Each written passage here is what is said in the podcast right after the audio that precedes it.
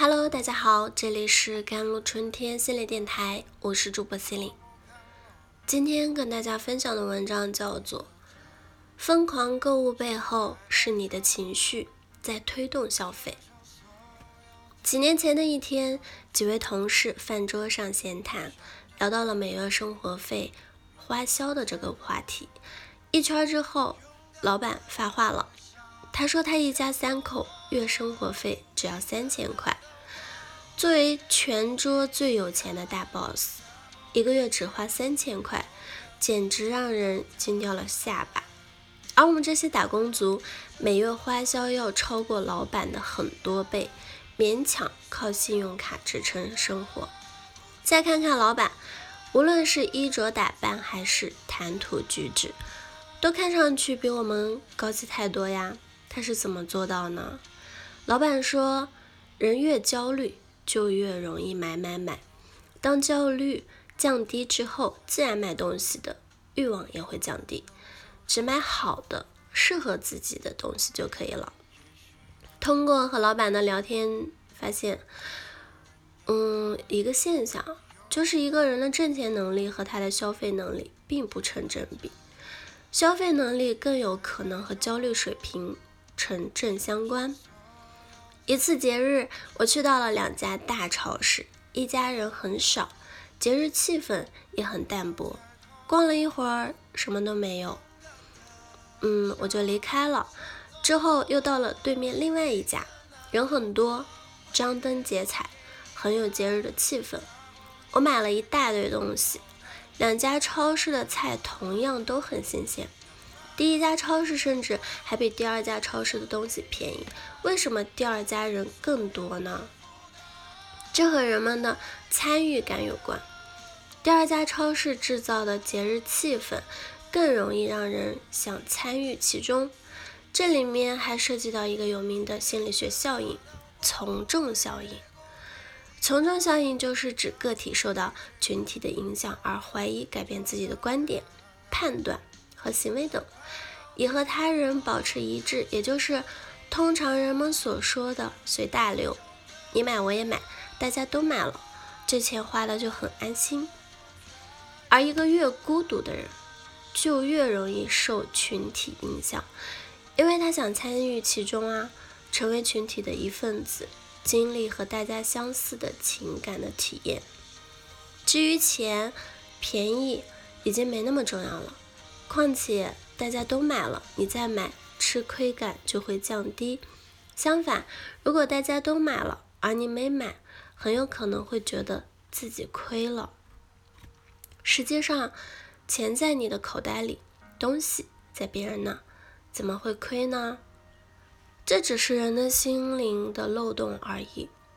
亏的是你没有像其他人一样产生购买的行为，没有产生情绪共鸣。没有买，就等于你丧失了和他人有共同体验的机会。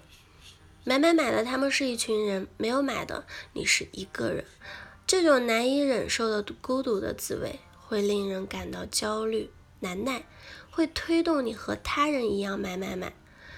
当你的焦虑来的时候，你会做些什么来缓解焦虑呢？两个答。两个答案会普遍，第一个答案就是吃，第二个答案就是买。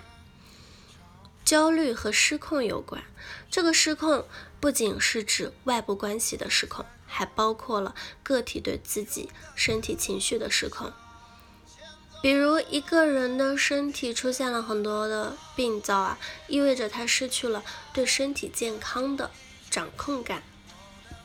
一个人要离婚了，他失去了。对这份关系的掌控感，焦虑会令人陷入混乱，混乱又会令人陷入焦虑，他们之间就是一个不断翻滚演变的存在。而买这个行为就是掌控感的早会。我想买什么就买什么，我可以决定和主宰自己把钱花在哪里。掌控感会令人感觉爽快。又愉悦。